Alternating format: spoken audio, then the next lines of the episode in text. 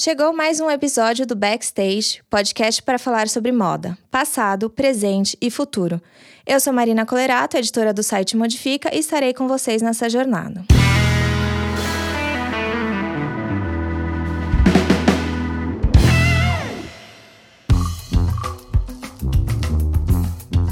Estamos em mais um backstage e dessa vez quem está comigo é a Amanda Santana, sócia fundadora e diretora criativa da Tucum.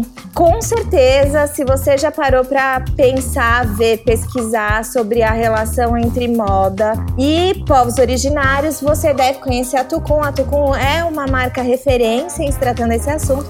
E hoje a Amanda está com a gente para contar um pouco da trajetória dela e do trabalho da Tucum. Amanda, eu agradeço muito você ter aceito o nosso convite de compartilhar um pouco da sua trajetória e experiência. E como a gente já faz tradicionalmente neste podcast, a gente começa sempre do começo, que é como é que você veio parar na moda e de onde surgiu a ideia de criar a Tucum. Oi, gente, prazer estar aqui com vocês, estar participando do backstage. Obrigada pelo convite. Eu sempre, desde criança, sempre fui muito ligada à estética das coisas, né? E aí fui estudar teatro, direção teatral e acabei indo morar fora do Brasil e estudei maquiagem para cinema né? Os meus pais eram imigrantes nos Estados Unidos, imigrantes ilegais, e eu fui, me aventurei nessa, tranquei a faculdade e achei uma forma de né, como que eu podia voltar para o Brasil, trabalhar dentro do que eu já gostava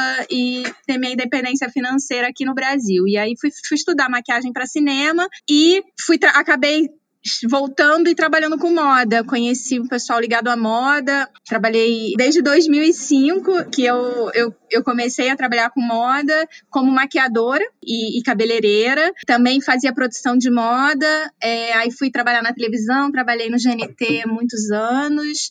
E no meio do caminho, em 2009, eu conheci o meu companheiro, o Fernando, que é antropólogo e trabalhava na Amazônia com povos originários, com povos indígenas. E nessa eu me deparei, é, numa primeira viagem que a gente fez juntos, eu me deparei com a minha ignorância. E eu que me achava uma pessoa super descolada, né, trabalhava, né, antenada, com as tendências, com tudo que estava acontecendo no mundo, eu me dei de cara com outros povos vivendo no Brasil, né, que eu sabia que tinham índios no Brasil, né? Índios entre aspas, né? Indígenas, né? Mas naquela época ainda tinha essa concepção do índio como uma coisa só. E eu fiquei chocada com a beleza, com a produção cultural, material, a estética. Então esse meu primeiro impacto estético com a cultura indígena foi assim avassalador. E eu fiquei assim, caramba, e foi é, em 2009 eu fui numa feira de troca de sementes que acontece de tempos em tempos, que o povo Craô promove lá no norte do Tocantins, quase divisa já com o Maranhão. E lá tinham povos, tinham povos convidados, tinha é, Caiapó, Runicuim. É, então eu pude já de cara observar essa diversidade, porque eu não fui para um povo e, e, e, tive contato só com o povo, né? E aí os Craô, por exemplo, é, são povos do Cerrado, né, que fazem, é, trabalham com biojoias, trabalham com uma semente de tiririca que parece uma miçanga. Então tem um outro, um, um trabalho muito característico, né, desse povo. E aí do, em contraponto, tinha o povo caiapó, que, que é muito colorido, que trabalha com miçanga, né, que, que se pinta muito, que é muito. É, tem um, um, grafismo muito, muito preciso, né?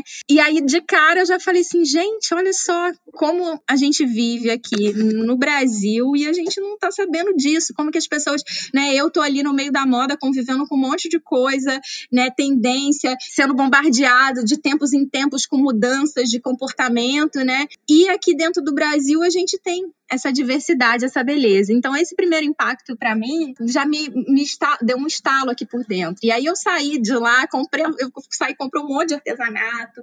Todo mundo que chegava me mostrava uma coisa, eu achava cada coisa mais linda que a outra e já saí com a mala carregada de coisa. Eu falei, agora o que, eu vou fazer com isso tudo?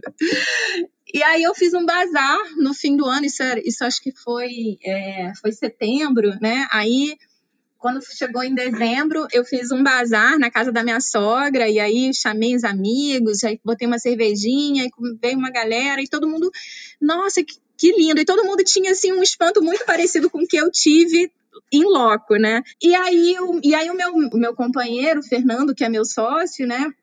É, ele, ele começou a me relatar isso. Ele falou assim: é, esse é um problema, né?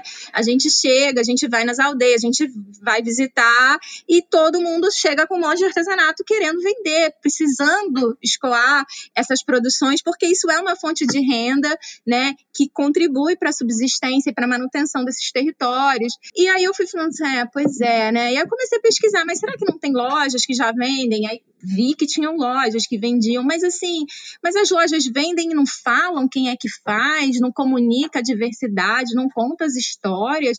É, é, tão mais que um produto, né? Tem tanto mais coisa por trás de uma pulseira, de uma bolsa, de um colar. E aí, é, eu acho que eu preciso fazer uma coisa em relação a isso. Eu sou filha de comerciante também, né? Meus pais sempre tiveram loja. Então eu falei, ah, então eu preciso preciso fazer alguma coisa em relação a isso. E aí começamos, toda viagem que o Fernando fazia, eu falei assim: então, toda vez que você for, tiver algum trabalho na Amazônia, você traz e a gente vai fazendo o nosso estoque, aí vamos fazendo bazares e vamos, vamos estudando esse mercado. Isso, isso já era 2010 para 2011 é, eu tinha um ateliê de beleza na, lá, no, lá no Rio, na Jardim Botânico, é, na, na Lopes Quintas, ali no Jardim Botânico, onde eu cortava cabelo e fazia maquiagem. E eu comecei a fazer esses bazares ali no meu ateliê, que tinha um espaço super bacana e tal. Passava bastante gente, circulava assim no fim de semana. E foi ficando cada vez mais forte. Não, eu preciso transformar isso em uma coisa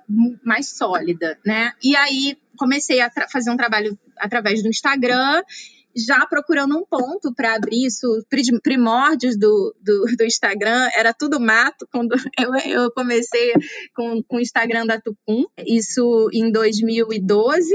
E aí a gente começou a procurar um ponto de loja física para a gente começar a colocar a Tucum no mundo, que ainda não tinha nome de Tucum. A gente sabia que era esse, que era esse projeto que a gente queria trabalhar. Porque, paralelo a isso, o Fernando ele foi também direcionando a carreira dele, hum, é, não como só antropólogo, pesquisador, mas também como indigenista, que atua mais na linha de frente e ele ele sempre trabalhou muito nessa coisa da estruturação dos processos produtivos, das organizações, dos processos de governança. E aí a gente foi juntando esse trabalho porque a gente sabia que é, que não era só pegar o artesanato também, comprar o artesanato né, dos indígenas, das artesãs, mas que era necessário para que a gente, a gente estruturasse uma cadeia, né? Que, por exemplo, é, existisse uma organização social para que todas as artesãs daquele povo ou de uma determinada região pudessem ter o mesmo acesso ao mercado, que não ficasse também só concentrado com uma família, que às vezes mora mais próximo à cidade, mas que isso também fosse tivesse uma organização e que se fortalecesse, que, que, é, que cada povo, cada organização pudesse ter, né, ver a venda do artesanato como um, um negócio e tivesse autonomia sobre isso, né? Então a gente é, nesse, nesse bate-bola entre a necessidade deles a, a, acessarem o mercado e a gente encontrar um mercado é, qualificado e comunicar todo, todo o impacto, a cultura e, e as histórias por trás de cada peça, existe um passo que é também essa estruturação dessa organização social que a gente foi fazendo né, foi sempre tudo correndo muito paralelo. As pessoas veem muito a Tucum hoje, é, é a vitrine comercial da Tucum, a parte comercial. A gente está cada vez trazendo mais é, as pessoas para perto dessa outra parte, desse outro trabalho que a gente faz de estruturação dessas cadeias. E aí, já quando a gente abriu a primeira a nossa loja em Santa Teresa, no, no Rio de Janeiro, era o bairro que eu procurava, era o bairro que eu queria porque é, era um bairro que tinha uma circulação de turista, era um bairro histórico e a gente acreditava que, que a gente ia ter um, um, um é, tinha tudo a ver tá, ali, né, as artes indígenas num, num lugar que tão forte assim para a história do Rio de Janeiro. E aí abrimos essa loja em 2013 e já de olho no online. A gente já abriu a loja em 2013, em agosto de 2013, já pensando na loja online. Começamos a trabalhar na loja online durante um ano e meio, trabalhando nessa loja, para abrir ela em 2015. Então, desde 2015, a gente tem a loja online. Sobrevivemos a diversos momentos né, com a nossa loja física, é, quase fechamos as portas várias vezes, porque é muito difícil, como todo mundo sabe, empreender no Brasil é, é, é um desafio muito grande. É, sempre a gente colocando dinheiro do próprio bolso, sempre acreditando muito que era possível, né? É, até hoje a Tupum ela sempre precisou muito de investimento e capital é, externo para a gente poder ampliar e, e, continuar impactando cada vez mais a vida dos artesãos e das artesãs, que essa é a nossa principal missão, né? Gerar impacto positivo, é, autonomia, renda e a valorização da sociedade para esses povos. Então, é, em 2015 a gente consegue botar essa loja online, estamos aí batalhando e agora em 2020 a gente realizou um sonho que começou em 2017, que é a plataforma Marketplace, né? Que nessa evolução e nessa busca dessa nossa missão, pela autonomia, é, pela contribuição com a autonomia, né? Dessas artesãs e das suas comunidades, das suas, das suas organizações, a gente acreditava muito firmemente que eles precisavam, né? É, tá cada vez mais ocupando os espaços, né? E que para a gente não bastava a gente ser uma loja que compra e vende. Né? A gente queria, que a gente quer e, e, e sonhou muito com isso e foi desenhando esse projeto que, que agora está no ar, que é essa plataforma de marketplace, que agora as pessoas podem comprar diretamente dos artesãos e receber na sua casa um produto que foi feito lá em, lá em, em Rondônia, por exemplo, né, na terra indígena 7 de setembro, terra indígena do povo suruí, e sai de lá de Cacoal, que é a cidade próxima da terra indígena, o seu colar suruí de voltas de Tucum e chega na sua casa, em São Paulo, no Espírito Santo, em Salvador, em Belém, em São José do Rio Preto, em qualquer lugar do Brasil, a gente entrega diretamente das organizações organizações indígenas, né? Elas entregam, né? Então, isso para a gente é a realização desse, de mais um, um, um pedacinho desse sonho é, que a Tucum é isso para mim, né? Eu costumo falar que ela é o meu filho, é, porque a gente acredita muito, né? Que esse, da importância desse trabalho. E, e é isso, acho que eu falei muito já. Não, mas foi ótimo. Acho que você falou exatamente o que a gente é, o que é legal para a gente começar a esquentar. E um, quando você estava falando, Amanda, bom, eu tenho um milhão de dúvidas, assim, vou tentar ser linear, ah. mas a gente talvez vá e volte em alguns aspectos. Eu imagino que nessa tua trajetória você tem enfrentado um milhão de dificuldades, mas uma em particular me veio à mente, daí para a gente começar a conversar sobre, que é como é que a sociedade aceita essa estética dos povos originários como uma estética bela, porque a gente tem essa referência da Europa muito forte, né? Então eu imagino que isso também seja de alguma forma um processo de, de construção de repertórios latino-americanos, digamos assim, porque a gente está inundado no universo imagético é, eurocentrado. Então eu queria que você comentasse um pouco como é que é a percepção primeiro, depois a gente vai falar do outro lado, mas me surgiu essa questão assim, é como é que tem sido e se desenvolvido a relação das pessoas com os produtos, o design dos povos originários, dos, dos indígenas que, tem, que são de etnias variadas e têm referências variadas, são completamente diferentes, né? Estética, técnicas, etc. e tal.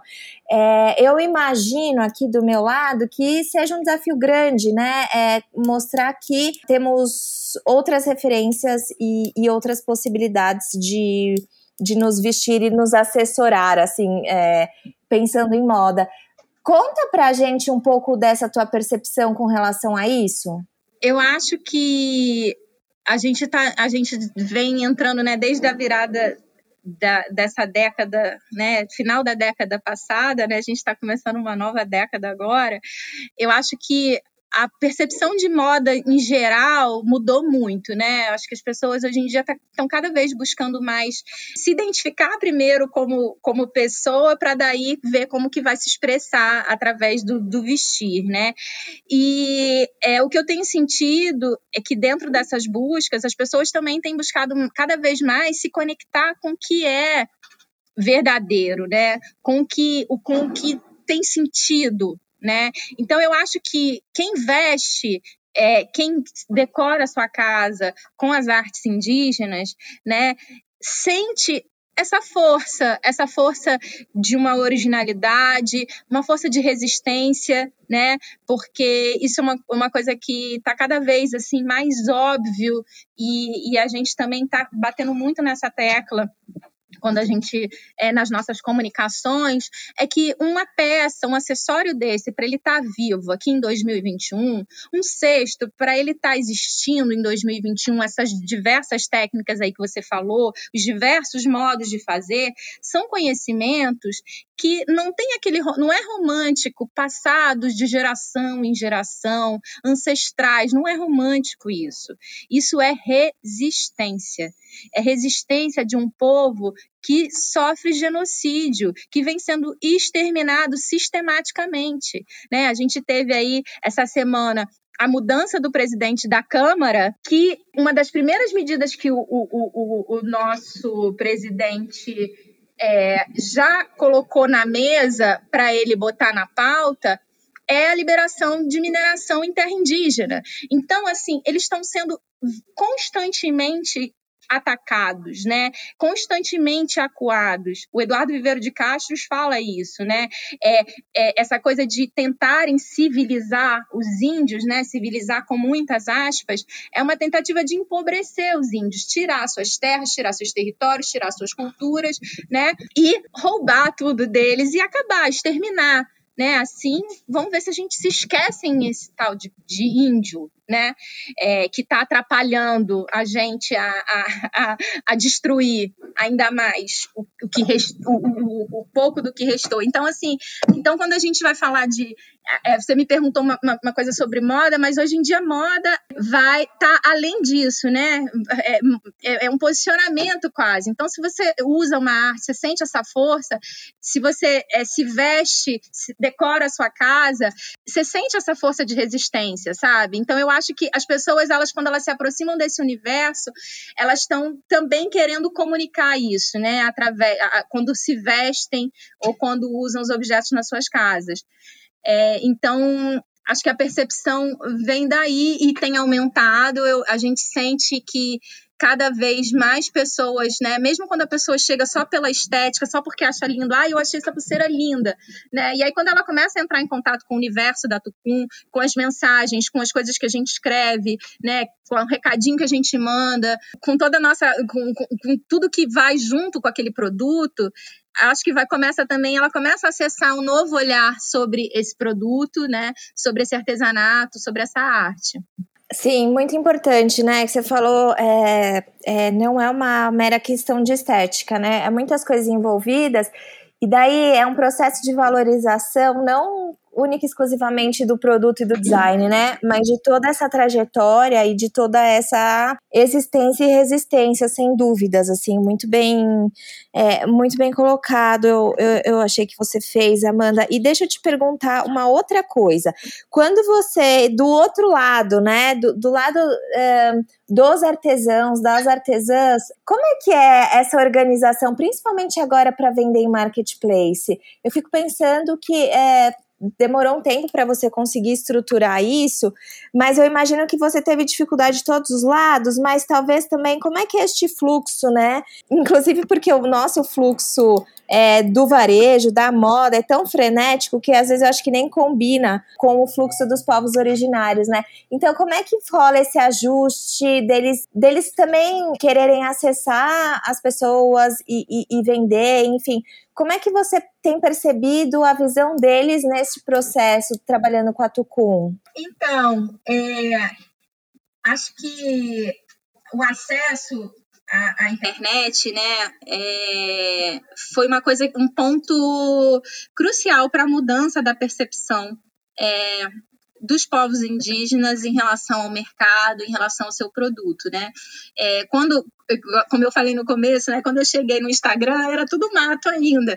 É, e ainda não tinha, não tinha nenhum Instagram que falava de arte indígena, não tinha né, nenhuma referência nesse sentido.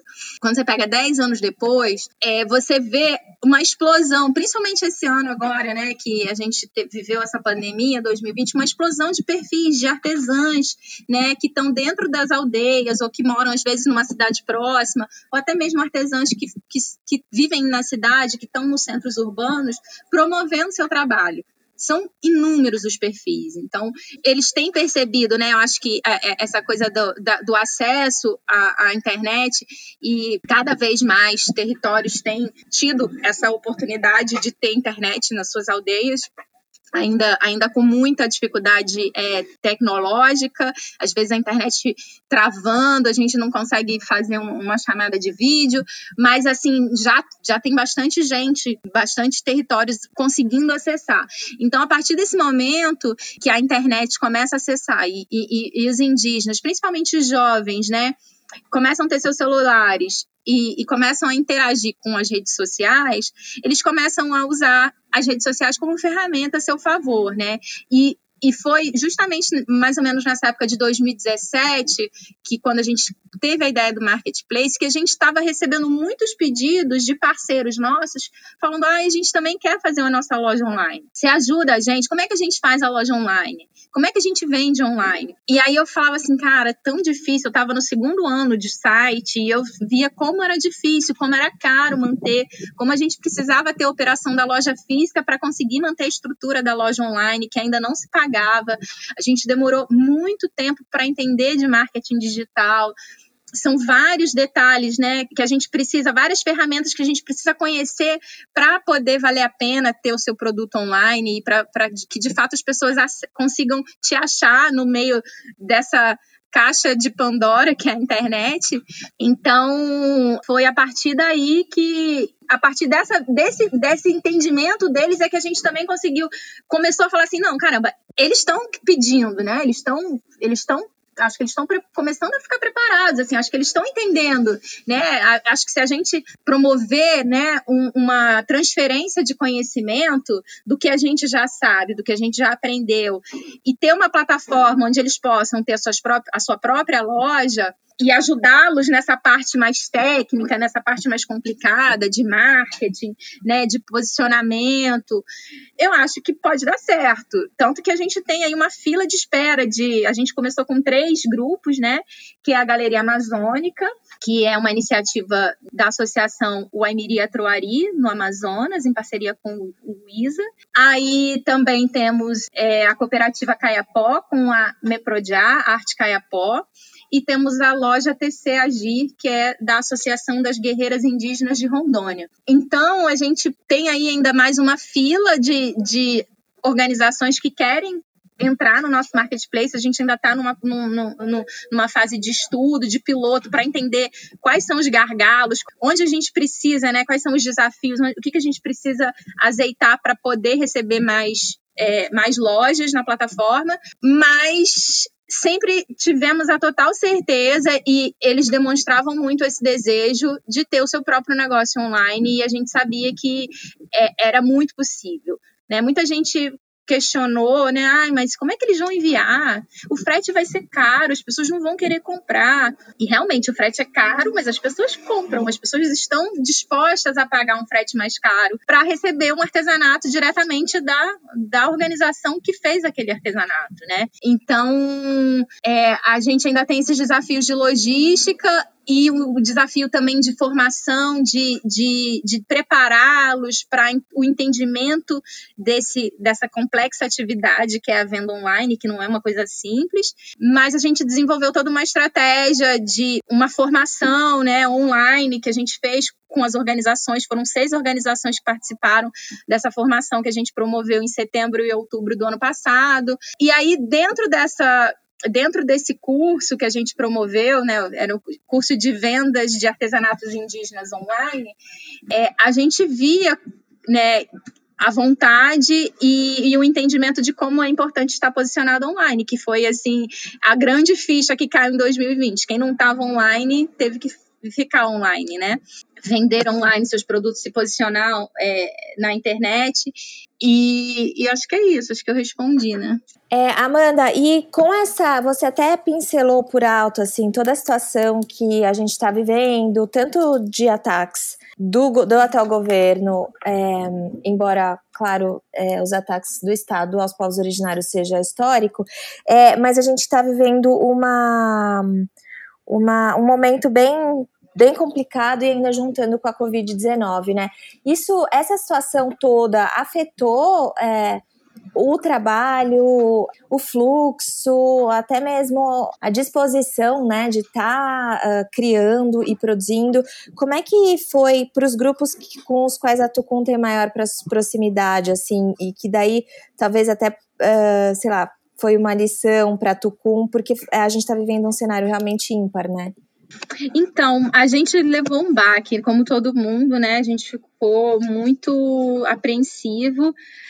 A gente teve estava num momento muito bom, porque o ano passado a gente passou pela aceleração da PPA, parceiros, parceiros pela Amazônia, é, que é, é, a gente foi selecionado entre 200 empresas, fomos uma das 15 selecionadas e passamos por essa aceleração que recebemos um aporte, né, é, um empréstimo, é, para a gente poder fazer essa virada do modelo de negócio de e-commerce para marketplace.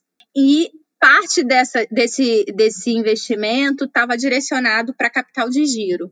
E aí era um terço desse investimento que estava direcionado para capital de giro, e aí a gente reestruturou os investimentos e direcionamos metade do investimento para capital de giro, para justamente poder manter o fluxo de compra e poder atender as necessidades dos grupos com os quais a gente trabalha. Então, a gente, é, a partir de abril, quando a gente começou a entender que a gente precisava fazer essa estratégia, a gente começou a investir também em comunicação e marketing para aumentar o fluxo de venda e também para continuar mantendo esse fluxo de compra e, e para que esse investimento né, em compra de mercadoria, a gente tivesse o fluxo, fluxo de saída dele para garantir os, a outra parte do projeto que, que dependia dessa grana. E deu super certo, foi a melhor coisa que a gente fez. E com isso a gente adiantou para vários grupos, né? Porque a gente, por exemplo, tinha pedidos que a gente tinha feito em janeiro e fevereiro, que, que deveriam ser entregues em, em março, mas que a gente só recebeu em agosto, hum, porque eles não conseguiam descer o rio, né? É, a gente tinha cinco caixas de artesanato descendo o rio Içana é, para São Gabriel da Cachoeira para sair de lá via barco, depois pegar a estrada e chegar aqui no Sudeste. É um mês de viagem de artesanato. E aí não consegui, não podia, né? Não podia descer o rio, estava tudo fechado, as terras indígenas fechadas, mas os artesãos já tinham feito artesanato, né? E aí a gente cumprir os, os compromissos e fomos mantendo, com, assim como a gente fez com os Banil, a gente fez com os Craô, fizemos com os Caiapó, é, e as organizações que a gente trabalha mais próximo, e fomos também buscando novos grupos, como foi o caso dos Guarani, aí é, de São Paulo, que a gente não trabalhava, a gente tem muito, trabalha muito com os artesãos do, da região norte, né, na Amazônia mais, mas a gente a gente acabou acabou né, pelas redes, a gente vai vendo, né, as campanhas, as pessoas se mobilizando e entra em contato com o pessoal da aldeia. Agora eu vou falar o nome da aldeia que eu tenho que pegar aqui. Aldeia Calipetu, que fica na terra indígena Tenundé Porã, aí em São Paulo, né? Já é, fica parte do município de São Paulo e eu acho que é São Bernardo, fica aí na divisa dos municípios, mas é na Grande São Paulo, é a maior terra indígena em área urbana, né, é, do Brasil, é essa terra indígena Tenundeporã. É, essa aldeia, por exemplo, tem mil pessoas, é uma aldeia bem grande, né, a aldeia Calipetu. E aí a gente a gente fez esse contato e, e fizemos uma compra das artesãs, já, já compramos novamente, é, já estabelecemos uma nova relação. Então a gente permitiu a gente ampliar é, relações com novos grupos e fortalecer ainda mais com os grupos que já trabalhavam com a gente, né? Graças a esse investimento, a gente conseguiu se manter firme durante a pandemia e ao mesmo tempo a gente conseguiu também é, acessar cada vez mais pessoas e mais pessoas é, entrando nessa corrente com a gente de valorização das artes indígenas e o nosso negócio cresceu é, online o ano passado, graças às deusas e às forças dos seres da floresta. Ai, que bom, então é uma boa notícia, né? É, uma super boa notícia, assim. é, e aí, dois, e, e, e, a, e o Marketplace também, a gente lançou ele pertinho do Natal, né? E aí a gente, as pessoas é, não, que quiseram comprar produtos para o Natal não, não, ainda não pegaram o lançamento do Marketplace, que foi lançado dia 18, 18 de dezembro, né? Bem pertinho do Natal. Mas mesmo assim, as lojas venderam super bem, assim, para a quantidade de produtos, porque a gente também quis começar com poucos produtos, porque a gente queria entender como é que ia funcionar esse fluxo, né, dentro do dentro das organizações, porque era uma coisa totalmente nova, né? Ter que levar o produto no correio, mandar, na, mandar no tempo certo, e deu tudo certo e foi um sucesso. Assim, agora a gente está passando por um momento de reposição das lojas. Elas, também a gente foi pego de novo por, por essa segunda onda, né? A Galeria Amazônica que vive, que é em Manaus, né? Tá fechada. Então, eles só estão vendendo online, mesmo assim, com muita restrição, porque ninguém pode sair de casa para trabalhar. A situação lá ainda está muito grave. E agora está se expandindo para a região norte, né? Então, lá em Rondônia, onde fica o outro grupo que a gente trabalha, a situação também está muito grave. É, os indígenas lá da região da terra indígena 7 de setembro, é, ali da região de Cacoal, que tem várias terras indígenas, tem vários territórios ali nessa região, ainda não foram vacinados, né? A, vacina ainda não chegou, então a situação está bem complicada muitos casos, casos aumentando, muitas mortes. Então, é, isso também está dificultando é, tá deixando o processo mais lento, né? É, de, de subir os produtos, mas tudo isso, até acho que você me perguntou lá atrás, né? É sobre esse tempo, sobre esse. É, é, é porque o tempo da moda, o tempo da, da, internet é um tempo, é outro tempo, né? É, mas a gente sempre procurou e procura e busca trabalhar com o tempo do artesão, para a gente não tem outro, não tem outro tempo. Então, o pedido eu faço um pedido em janeiro, ele pode chegar em fevereiro, mas ele também pode ter algum imprevisto, ele pode chegar só em março, abril, e tá tudo bem. assim, a gente, a gente lida com isso. Então, até por isso que a gente tem uma dificuldade de trabalhar com atacado, às vezes a gente também tem uma dificuldade é, de trabalhar com algum tipo de parceria, né? Ou às vezes a, os próprios clientes da loja online têm uma dificuldade de entender porque querem uma uma peça e a peça já foi vendida e querem igual, e não tem igual, só tem aquela.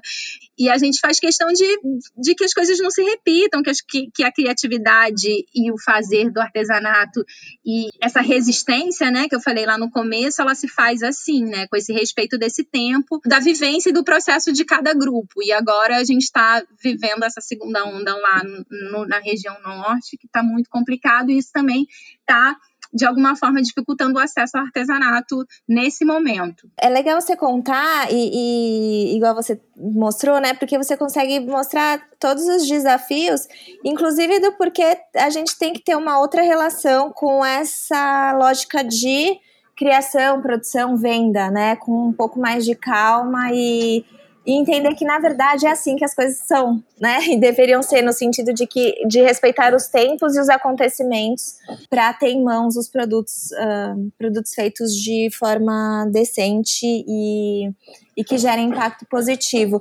Ô Amanda, para a gente finalizar, tem uma pergunta aqui que é saideira, assim, e a gente pode ir para o encerramento, que é o seguinte: eu imagino que, enfim, você deve. A gente conversou sobre alguns desafios e tal, mas acho que tem um. Vocês devem ter enfrentado, enfrentam alguns desafios que essa. que é esse trabalho com os povos originários, que eu imagino que às vezes deve receber algum tipo de crítica, algum tipo de. até questionamento de vocês mesmos. Como é que é a melhor forma de trabalhar com a galera, com os artesãos? Como é que foi esse, esse processo de entendimento dessa melhor forma, né? Principalmente pensando pensando que você che é, chegou, né, e, e, e, pegou tudo muito cru. Você falou, até brincou com a questão do Instagram e tal.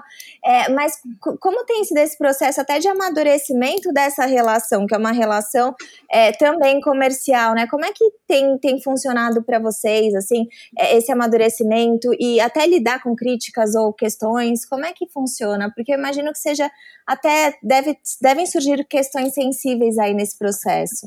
Surgem e sempre surgiram e eu acho que sempre vai surgir e a gente, eu gosto dessa pergunta porque é importante que surja esse questionamento, né? Porque a gente, nós somos não indígenas, né?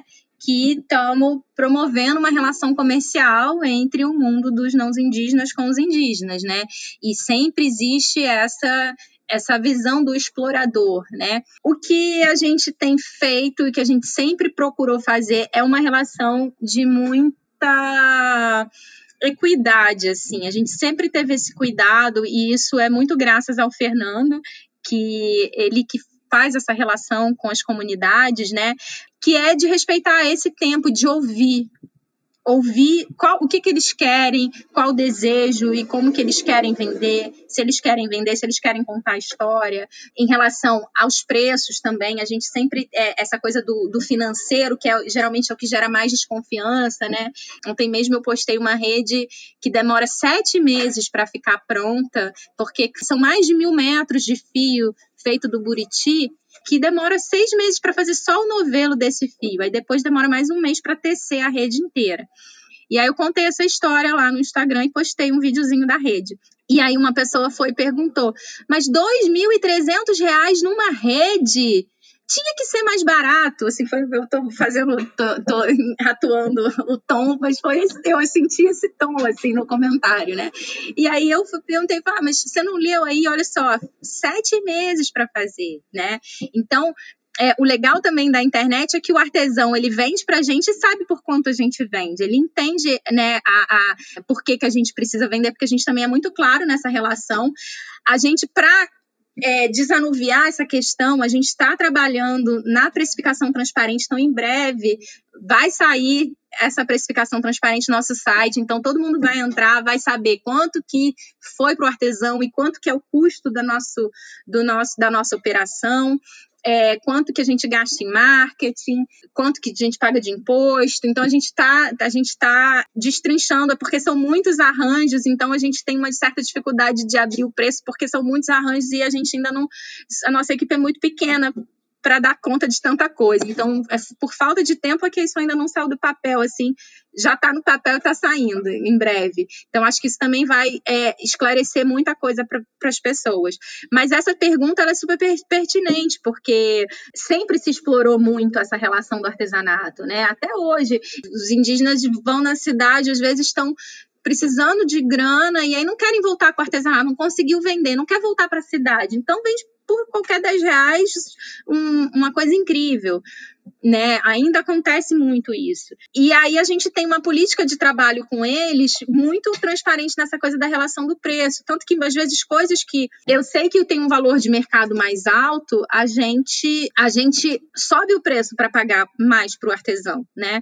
Isso aconteceu, por exemplo, com as telas é, que a gente vende, os grafismos, né? É que lá no começo, quando a gente começou a vender, a gente nem vendia online, a gente vendia só na loja física. O valor a gente gente percebeu logo que aquilo tinha um valor de mercado mais alto. E aí a gente, a associação pagava muito barato para artesã e a gente estimulou que subisse o valor desse, desse produto para artesã poder ganhar mais. Então, a gente está sempre fazendo esse trabalho também de revisão do que, que o mercado pode pagar e, e, e quanto que o artesão pode receber né? Se o artesão pode receber mais, a gente aumenta o preço para o artesão receber mais, né? Sempre no intuito de valorizar, porque é isso, não é só um produto, não é só o tempo que o artesão demorou para fazer aquele produto, é todo um conhecimento, um, um é, é, que cada peça carrega. Então, acho que eu respondi, não sei, sentiu falta de alguma coisa?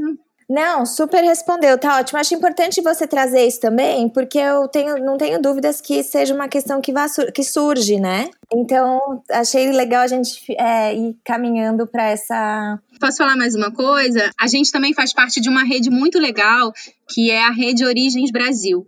A Rede Origens surgiu em 2016 para reunir né, empresas, comunidades e instituições de apoio para valorizar e rastreabilizar essas relações comerciais, né? Então a gente faz parte dessa rede. Então hoje em dia a gente tem cerca de sete grupos que trabalham com a Tucum que tem a relação monitorada pela rede, né? Então sabe quanto que a gente pagou por cada produto? A gente tem contrato, né, com esses com esses grupos que a gente, onde a gente se compromete a comprar uma quantidade X de artesanato é, por ano. Então, já fica assegurado que esse grupo vai ter esse, é, pode contar com esse dinheiro do artesanato que a gente vai comprar. Então, é, é, a gente está nessa rede também traz muita, traz muita credibilidade. Então, quando às vezes alguém questiona é, esse lado, a gente apresenta a rede e fala: não, é, tá legal. E aí, lá na rede, lá no, no site do Origens, você consegue ver quem foi que fez cada peça, né? Os produtos saem com QR Code que você bota no seu celular e aí você vê a terra indígena, qual o tamanho do impacto que a sua compra está gerando. Então, isso também é muito legal. E a gente está prestes a se tornar uma empresa B, estamos muito pertinho, estamos nos finalmente. Ai, legal. Que ótimo, Amanda. Eu, bom, a gente poderia falar por um tempão, assim, imagino que se o pessoal que está escutando pudesse perguntar, surgiriam mil dúvidas, mil perguntas, né? Enfim. É, mas eu vou dizer que, para quem ficou com dúvidas ou questões, pode conversar com a Amanda, com a Tucum. Amanda, deixa os arrobinhas para o pessoal encontrar vocês. Sim, é arroba Tucum Brasil, Tucum com M, tudo junto.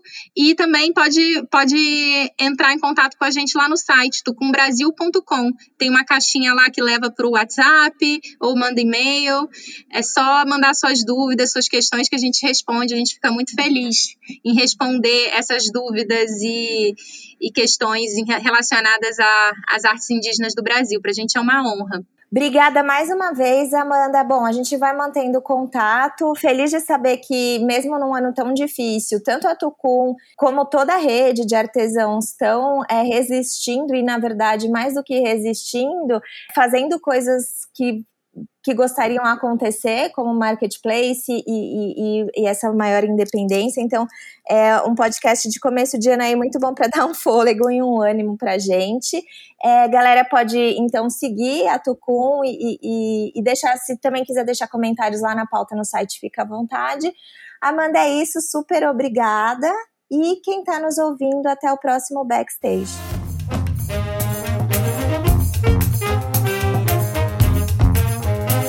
Podcast Backstage é uma produção do Modifica. Se você gosta de ouvir este e nossos outros podcasts, não esqueça de assinar o Clube Modifica. Colaborar financeiramente com o jornalismo independente é a melhor forma de manter nosso conteúdo livre de paywall e com cada vez mais qualidade. Lembrando que quando você colabora com o Clube Modifica, você remunera uma série de profissionais que fazem o Modifica acontecer. Acesse modifica.com.br/apoie e saiba mais.